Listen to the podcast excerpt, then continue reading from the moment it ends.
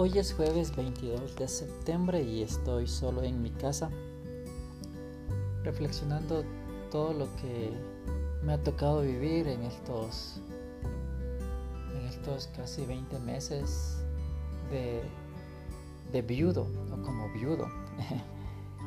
Y, bueno casi siempre siempre veo la foto de, Carol y lo único que le digo es que que ella fue muy valiente al llevar su proceso de, quimioterapia, porque siempre entraba con una sonrisa a las quimios y, salía con una sonrisa y, y fue muy valiente, fue muy fuerte, fue una guerrera tenaz. Y eso quiero transmitirle a mi hija, que su mamá fue valiente y que ella también es valiente, que también es fuerte, que también aprende a vencer sus miedos.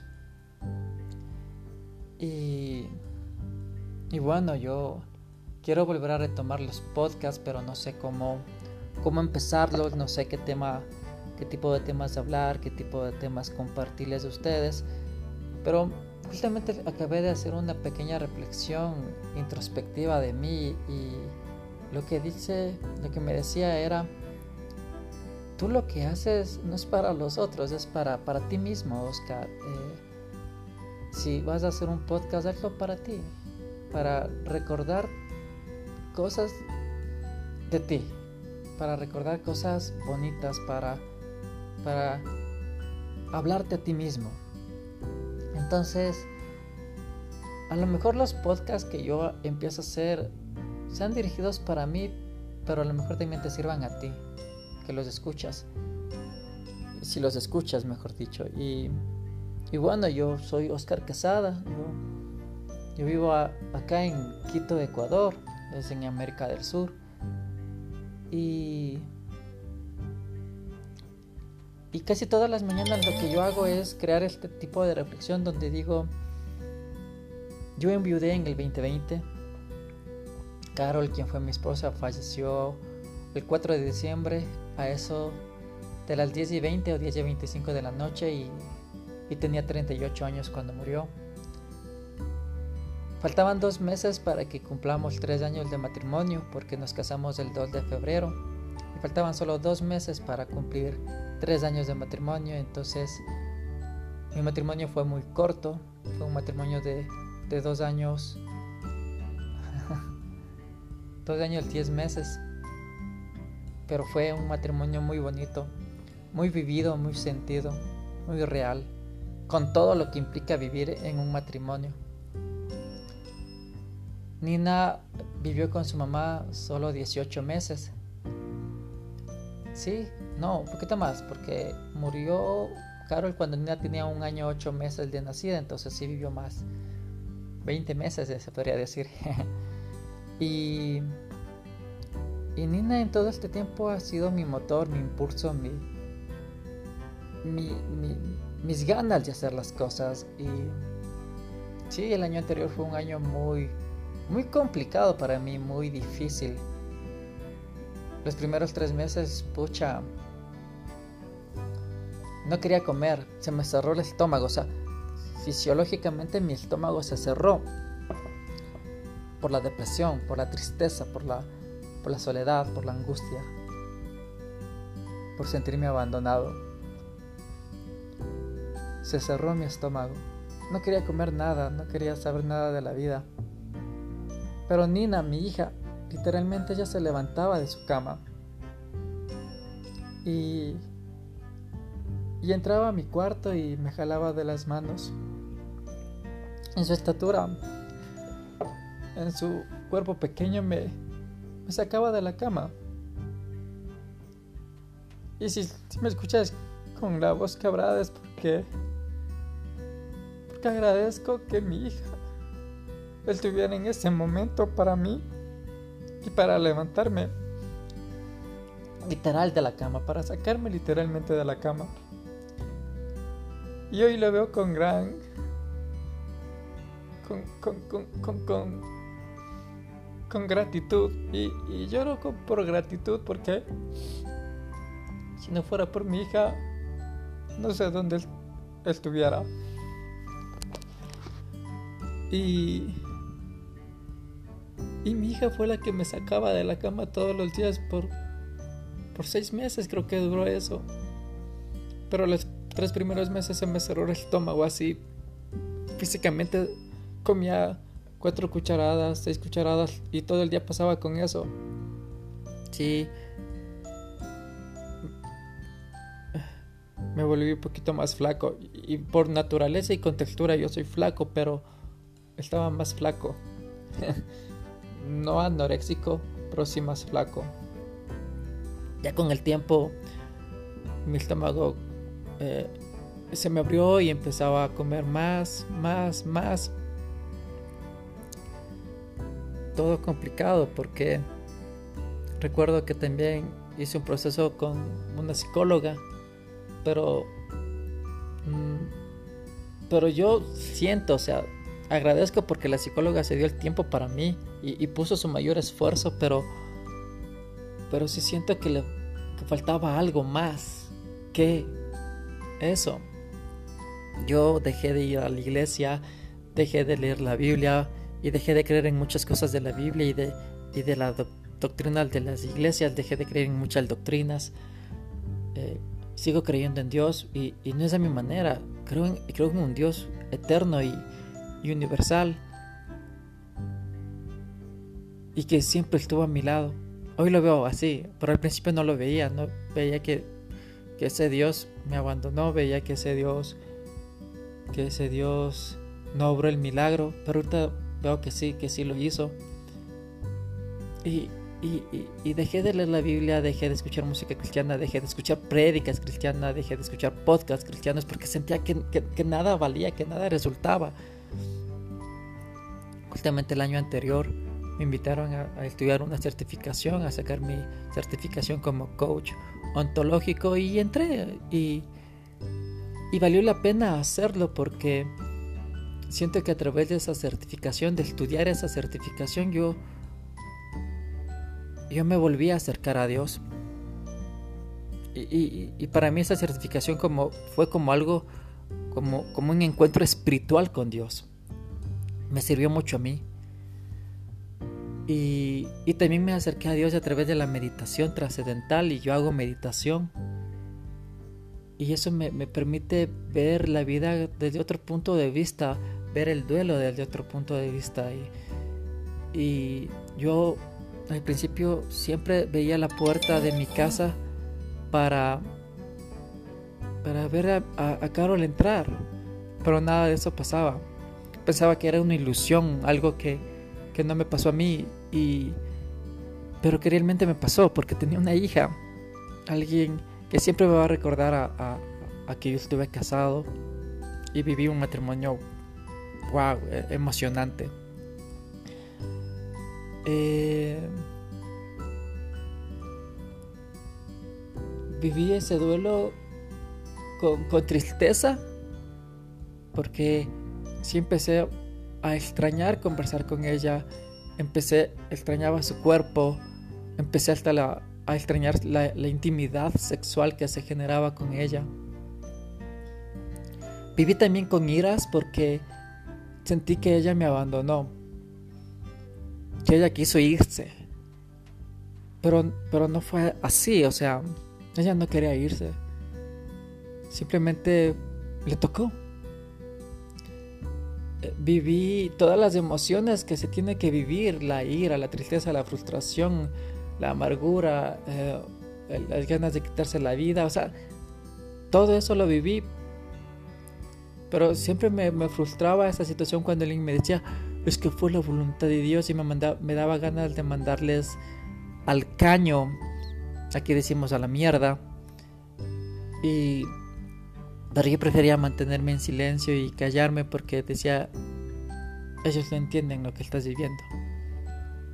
Y ellos quieren consolarte, pero no es la forma correcta de hacerlo. Y yo he entendido ahorita que es mejor callar, no decir nada, ni siquiera decir aquí estoy para ti, porque, porque a la larga no, no vas a estar para esa persona. Y, y las personas que me dijeron eso nunca estuvieron. Eh, viví dolor, viví mi dolor también escribiendo, escribiendo poesía, escribiendo esas cosas porque eso me ayudó también a, entender lo que vivía, a entender esa emoción que vivía, a, entender eso que sentía en mí. Y sigo escribiendo. Viví mi duelo contando a los taxistas lo que me pasó. Porque también el contar me permitía como liberarme de ciertas cosas, de, de todas esas emociones, como también me permitía entender también lo que estoy viviendo. Y, y, y, por qué lo hacía con los taxistas? Porque yo sabía que ya no los iba a volver a ver. Y ellos iban a, quedar con una parte de mi historia. Y que a ellos les podía generar una reflexión o, o lo que sea. Y ya vamos a cumplir 20 meses sin Carol, Nina y yo. Y bueno, la mamá de Carol también, los hermanos de Carol también, todos los allegados de Carol también van a vivir ya 20 meses sin ella. Y sí, yo. Yo a veces veo sus fotos y, le digo, oye, ¿sabes qué? Sí te extraño. Pero también estoy agradecido porque ya no estás sufriendo. Estás en un mejor lugar. Y eso también me permite vivir el duelo una persona, una amiga hace muchos meses me, enseñó algo interesante y me dijo, eh, ya no tienes que decirle mi esposa, solo, solo simplemente dile Carol, nada más. Y yo ahorita ya le digo Carol, Carol, yo te, yo te extraño. Porque sé que ya estoy viudo y en mi cédula sale viudo y yo a veces cuando veo mi cédula digo, hubiese querido que pongan soltero, cotizado, ¿no? Pero no, no me pusieron eso. O, papá sexy. Pero no, no me pusieron eso. Sale situación, eh, situación eh, civil o estado civil, viudo. Y abajo de Carol García Zambrano. Vicente, Carol Vicente García Zambrano. Y, ya, pues eso es parte de la vida. Y, me, y, la vida me tocó así, a mí. Y, a veces yo me he generado unas reflexiones así como que Quién sabe, a lo mejor yo antes de venir al mundo, antes de nacer, antes de ser un bebecito hermoso, bueno, sigo siendo un, hombre hermoso, a lo mejor yo vi desde ese lugar mi futuro, vi todo. Vi todo mi futuro y dije, a la madre, yo sí quiero vivir eso. Y decidí nacer en la familia Quesada, Quesada Vargas, decidí ser el segundo de cuatro hermanos y, decidí criarme en ese ambiente cristiano, un ambiente agradable y bonito que me gustó.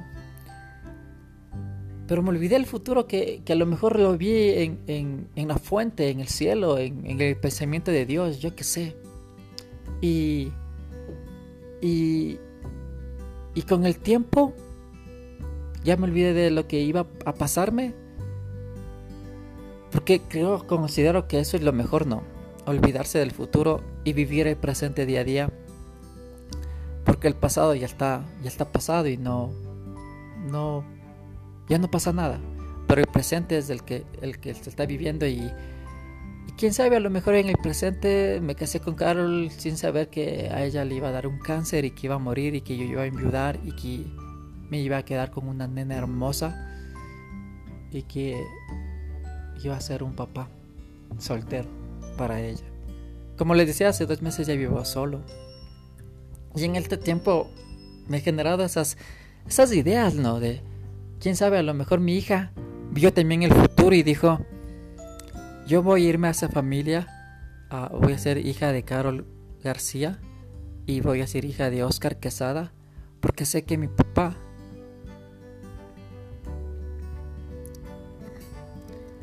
me va a necesitar. Y sé que mi mamá se va a ir. Pero ese hombre me va a necesitar más a mí que a ella. Y a lo mejor mi hija no se acuerda de eso, pero ella, ella me eligió a mí como papá. Y eso me gusta mucho. Eso me, me encanta porque disfruto de la compañía de mi hija. Disfruto de su sonrisa, de sus abrazos, de sus besos, de su papi.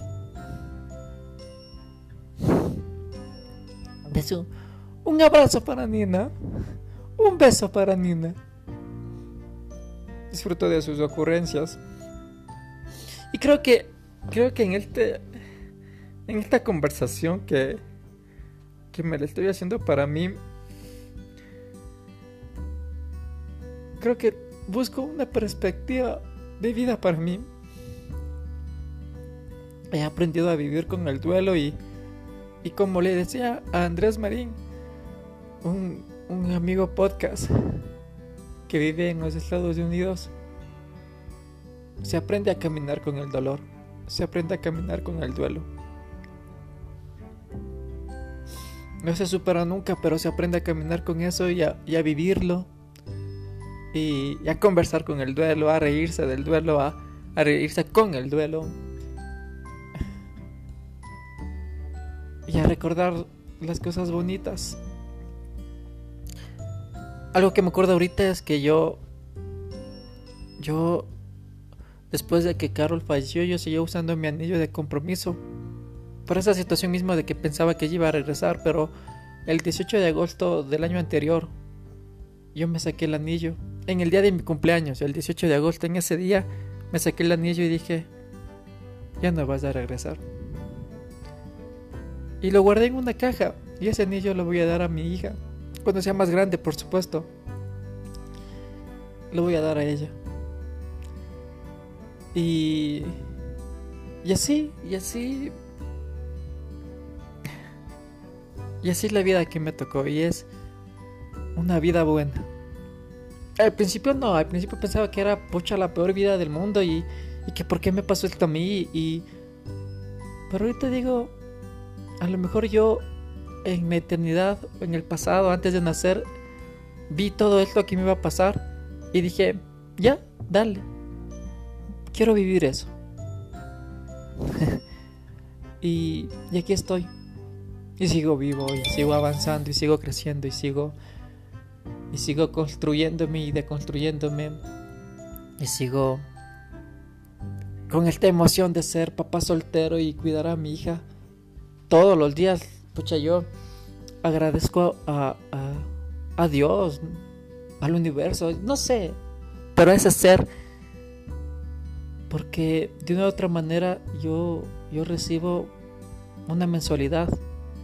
Sin, sin, sin salir a trabajar, yo recibo una mensualidad. Como viudo recibo un Montepío. Y eso me permite vivir la vida que quiero vivir con mi hija, pasar en casa todos los días, cocinar para mi hija. En estos dos meses eso me ha hecho sentir pucha realmente valioso. Y me levanto a cocinar para mi hija, para mi hija y para mí, hacer el almuerzo para mi hija y para mí, hacer la merienda para mi hija y para mí. Estoy al pendiente de ella, yo tengo los horarios para ella. En este ya vamos un mes que mi hija ya duerme sin pañal y, lo estoy logrando. Eh, al principio, pucha, el, primer mes, de estos dos meses que ya vivo solo con mi hija, el primer mes tuve mucho miedo de que se me enferme, de que me baje de peso, de, de, cualquier cosa, ¿no? Y el, primer mes solo le daba cremas, cremas y cremas y cremas, y ahorita ya digo, no, vamos, relájate un poquito más, dale arrocito, dale poquito de carne, poco de sólido, que también mastique, que también su mandíbula se le vaya fortaleciendo. Y es una, una experiencia bacana, una experiencia sentida para mí, vivida para mí. A lo mejor envidiada por otros hombres que quisieran estar en casa con sus hijos, pero no pueden porque tienen que trabajar. Eh, o por otras madres que también quisieran estar en su casa con sus hijos, pero no pueden porque también tienen que trabajar y sus hijos están en guarderías o con sus abuelos.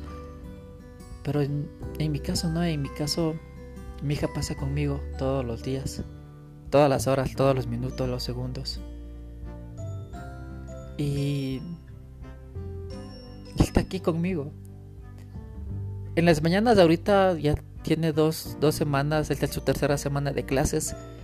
Y, y ahí está, va a clases.